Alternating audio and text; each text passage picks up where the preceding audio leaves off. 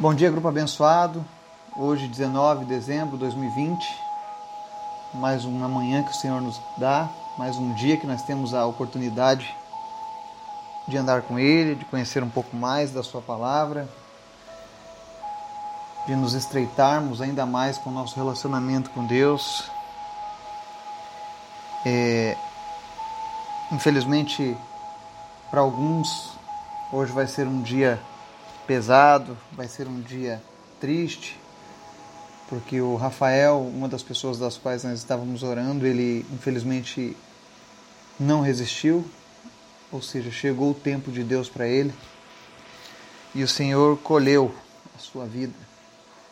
Então, ore pela família do Rafael, a família Paim, que nesse momento está enlutada, para que Deus continue fortalecendo a fé deles, para que isso não venha tirar o brilho do Senhor na vida dessa família.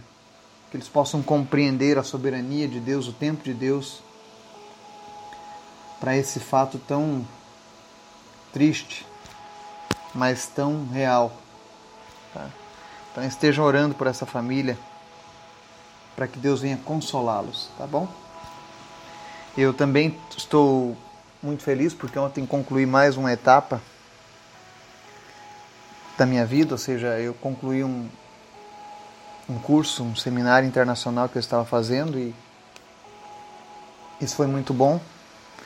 É um enriquecimento para a minha vida e para o reino de Deus também. Espero que muito em breve eu esteja trazendo isso para outras pessoas, ajudando as pessoas a crescerem na presença de Deus ainda mais. Mas tudo isso é bênção de Deus. O Senhor ele sempre cuida da gente, ele sempre toma conta dos seus. Hoje nós vamos fazer um estudo de um assunto bem polêmico, que já criou muita confusão no meio secular e muitas vezes tentaram desmentir a Bíblia usando essa passagem. Né? Tentaram, na verdade, desmerecer a Bíblia, não desmentir, né? Tentaram desmerecer a Bíblia, dizer que ela era cheia de contradições, mas não é essa a realidade. Mas antes da gente começar o nosso estudo, vamos orar? Obrigado, Pai, por mais um dia, pela tua graça, pela tua bondade, pela tua soberania, pela tua sabedoria. Sem ti nós não somos nada, sem ti nós não podemos fazer coisa alguma, Senhor. Então nós te pedimos, Senhor, tem misericórdia das nossas vidas. Não se afaste de nós, não permita, Deus, que venhamos a trilhar caminhos que te desagradem, mas a cada dia nos fortaleça na tua presença. Continua falando conosco através do teu Espírito Santo. Nós te convidamos, Espírito Santo de Deus, a fazer morada nas nossas vidas, a aparar as arestas, a preparar a nossa vida para ser o teu lar, para ser a tua casa para que o Senhor possa habitar conosco até que tu venha, Jesus. Nos ensina cada dia, Deus, a, nos, a procedermos da maneira que te agrada. Nos ensina a amar mais, a respeitar mais, a declarar ainda mais a tua palavra, Pai. O mundo precisa de ti, Senhor. Eu oro nessa manhã em especial para aqueles que perderam um ente querido, seja qual for o motivo da partida dessa pessoa, mas nós oramos para que o Senhor console agora essas famílias, que o Senhor conforte cada coração, que o Senhor venha suprir, ó Deus, todas as necessidades dessa família que fica e que o Senhor venha aplacar essa dor no coração, Deus. Que o Senhor venha trazer a paz que excede todo o entendimento e que esse momento de luto passe logo, seja breve. Tua palavra diz que o choro pode durar uma noite, mas a alegria vem ao amanhecer. Então que seja isso na vida dessas pessoas aqueles que passaram essa noite chorando, pranteando, eles possam encontrar alegria no dia de hoje no Senhor, Pai. Que o Senhor dê um ressignificado para as suas vidas nessa manhã. Eu oro, Deus, por aqueles que estão enfermos, por aqueles que estão enfrentando uma doença nesse momento. Em nome de Jesus, nós declaramos cura sobre cada uma dessas pessoas que está ouvindo essa mensagem.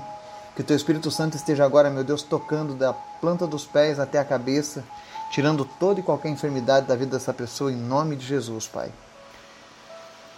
Te pedimos também, Pai, que em nome de Jesus o Senhor esteja tomando conta das nossas famílias, dos nosso, do nosso trabalho, das nossas cidades, Em nome de Jesus, nós te pedimos um final de ano tranquilo, cheio de paz, que a tua presença seja real neste final de ano.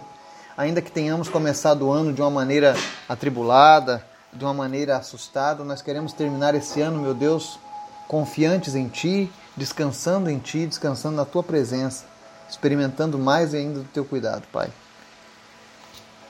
Fala conosco nessa manhã através da Tua palavra, em nome de Jesus. Amém. O estudo de hoje você vai ler, você pode marcar na sua Bíblia Mateus 20, versículos 29 e 30. Depois Marcos 10, versículo 46 e Lucas 18, versículo 35. São três passagens, três capítulos da Bíblia que falam a mesma história. E isso tem gerado uma grande controvérsia para aqueles que não conhecem a palavra de Deus, que não entendem como a Bíblia foi escrita, que não têm intimidade com o Espírito Santo e tantas outras coisas. Mas vamos lá. Vamos ver o que, que diz cada um desses textos. Primeiro texto, Mateus 20, 29 e 30 diz assim: Ao saírem de Jericó, uma grande multidão seguiu Jesus. Dois cegos estavam sentados à beira do caminho e, quando ouviram falar que Jesus estava passando, puseram-se a gritar: Senhor, filho de Davi, tem misericórdia de nós. Ok? Primeiro texto. Segundo texto, lá em Marcos 10, mesma história. Então chegaram a Jericó. Quando Jesus e seus discípulos, juntamente com a grande multidão, estavam saindo da cidade, o filho de Timeu, Bartimeu, que era cego, estava sentado à beira do caminho pedindo esmolas. Ok? Terceiro texto, Lucas 18, 35. Ao aproximar-se Jesus de Jericó, um homem cego estava sentado à beira do caminho pedindo esmola. Ok? Então, somente nesse início de leitura a gente já vê que existem algumas aparentes contradições. A primeira delas é com relação ao número de cegos. Você vai ver aqui, por exemplo, que em Mateus ele fala que dois cegos estavam sentados à beira do caminho. Já Marcos vai dizer assim: o filho de Timeu, Bartimeu, que era cego, estava à beira do caminho pedindo esmolas. E Lucas vai dizer um homem cego sentado à beira do caminho pedindo esmola. Então é interessante. Você já está vendo uma aparente contradição. Um, um, narrador diz dois, os outros dizem um. Um deles, inclusive, diz o nome, o outro não. Apenas Marcos cita o nome. É interessante que ele fala que o filho de Timeu, né, Bartimeu, no hebraico, toda vez que você vê aquele BAR, o bar, antes do nome é, significa filho de, tá? Então, por exemplo, Simão Bar Jonas, nome de o Pedro, né? Era Simão, filho de Jonas, tá? Bartimeu, filho de Timeu, tá? Só para enriquecimento do teu conhecimento. Mas eles começam com essa história. Um diz que tinha dois, os outros dois dizem que tinha apenas um homem sentado na beira do caminho. Qual deles está certo? É uma contradição da Bíblia? Será que Deus teria se enganado? Não. Na verdade, ambos estão certos. Tudo depende da perspectiva, tá? Como o livro de Mateus foi escrito para os judeus, para que eles compreendessem o evangelho, então ele usava sempre ah, ferramentas da, da sua cultura para tentar facilitar a explicação. Então, por exemplo, ele se refere aos judeus, né? como dois judeus, como dois homens, né, na beira do caminho, baseado numa lei das testemunhas que se encontra lá no livro de Deuteronômio, capítulo 17, 9. Então você vai ver que para os judeus sempre era importante, quando fosse relatar algo de valor, tinha que ter pelo menos duas testemunhas. E no caso ele cita que haviam dois cegos, para confirmar que estava sendo testemunhado segundo a lei judaica. Tá? Outra coisa interessante é que Mateus foi a única testemunha ocular desse fato, tá? O único que presenciou realmente esses fatos foi Mateus. Lucas e Marcos não viram. Eles receberam isso aí, provavelmente de Mateus, que narrou essa história, né?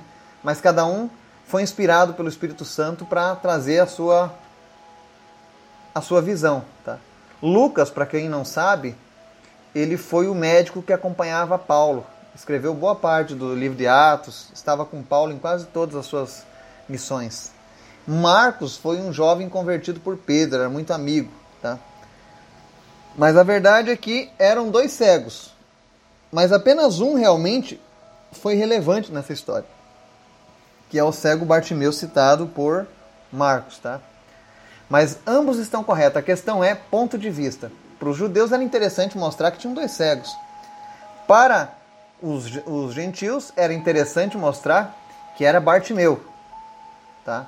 E para Lucas era interessante mostrar que havia um cego na beira do caminho pedindo esmola. Mas ambos estavam corretos. Tá? A história é a mesma, apenas pontos de vista diferentes para um público diferente. A segunda aparente contradição nessa história, ela é a aparente contradição com relação à cidade de Jericó. Pois na narrativa de Mateus dizem assim: ao saírem de Jericó. Na narrativa de Marcos e Lucas dizem ao chegarem a Jericó ou aproximarem-se de Jericó. Opa, tem contradição aqui um narrador está dizendo que estava saindo de Jericó e os outros dois estão dizendo que estava chegando em Jericó. Então, muitas pessoas usam isso para dizer: está vendo? A Bíblia se contradiz. Está vendo? Esse negócio desse livro ser escrito por homens, tá aí, ó, contradição. Mas mais uma vez a gente refuta essa falsa acusação através de conhecimento da Bíblia e da história dos judeus, tá? Apesar de Marcos e Mateus concordarem com a mesma narrativa e Lucas dar uma perspectiva diferente, né? Todos eles estão certos. E eu vou explicar o porquê.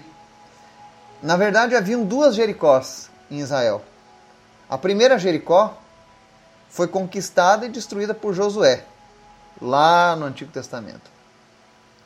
E a segunda Jericó foi reconstruída por Herodes. E o interessante é que uma começava onde terminava a outra. Tá? Então é por isso que cada um usou uma perspectiva diferente. Para Mateus, eles saíram de Jericó. E para Marcos e Lucas, eles chegavam a Jericó. Agora, qual delas, ninguém sabe. Se eles estavam saindo da, da antiga Jericó e entrando na nova, ou, entrando, ou saindo da nova e entrando na antiga. Isso não importa. O que, o, o que chama a atenção é que o milagre ocorreu entre as duas cidades de Jericó, no meio do caminho num local que ficava tão próximo da antiga quanto da nova. E isso não desmerece a palavra de Deus, pelo contrário, mostra que ela é detalhista. Né? Agora, a conclusão desse texto todo é que haviam dois cegos e houve um milagre entre as duas cidades. Mas o cego que foi relevante, o cego que recebeu o milagre, foi aquele que teve a ousadia de pedir ao Senhor que voltasse a ver. E ele foi abençoado com isso e Deus foi glorificado. O que é o mais importante deste texto, porque as pessoas quando eles encontram esse texto, eles procuram desmerecer a palavra. Mas eles se esquecem que o mais importante não era saber se existia uma Jericó, duas Jericós, um cego ou dois cegos, se estavam entrando, se estavam saindo. Mas o mais importante é que Jesus foi glorificado naquele caminho. Lucas 18, de 40 a 43 diz assim: Jesus parou e ordenou que o homem lhe fosse trazido. Quando ele chegou perto, Jesus perguntou-lhe: O que você quer que eu faça? Senhor, eu quero ver, respondeu ele. Jesus lhe disse: Recupere a visão. A sua fé o curou. Imediatamente ele recuperou a visão e seguia Jesus glorificando a Deus. Quando o povo viu isso, deu louvores a Deus. Amém? O mais importante dessa história é que um daqueles cegos teve a ousadia de clamar ao Senhor. Quando ele viu que Jesus estava passando perto, se você puder, leia o texto completo e você vai ver que aquele homem grita desesperadamente por Jesus, dizendo: Jesus, filho de Davi, tem misericórdia de mim. Quando ele viu Jesus passando do seu lado, ele não pensou duas vezes.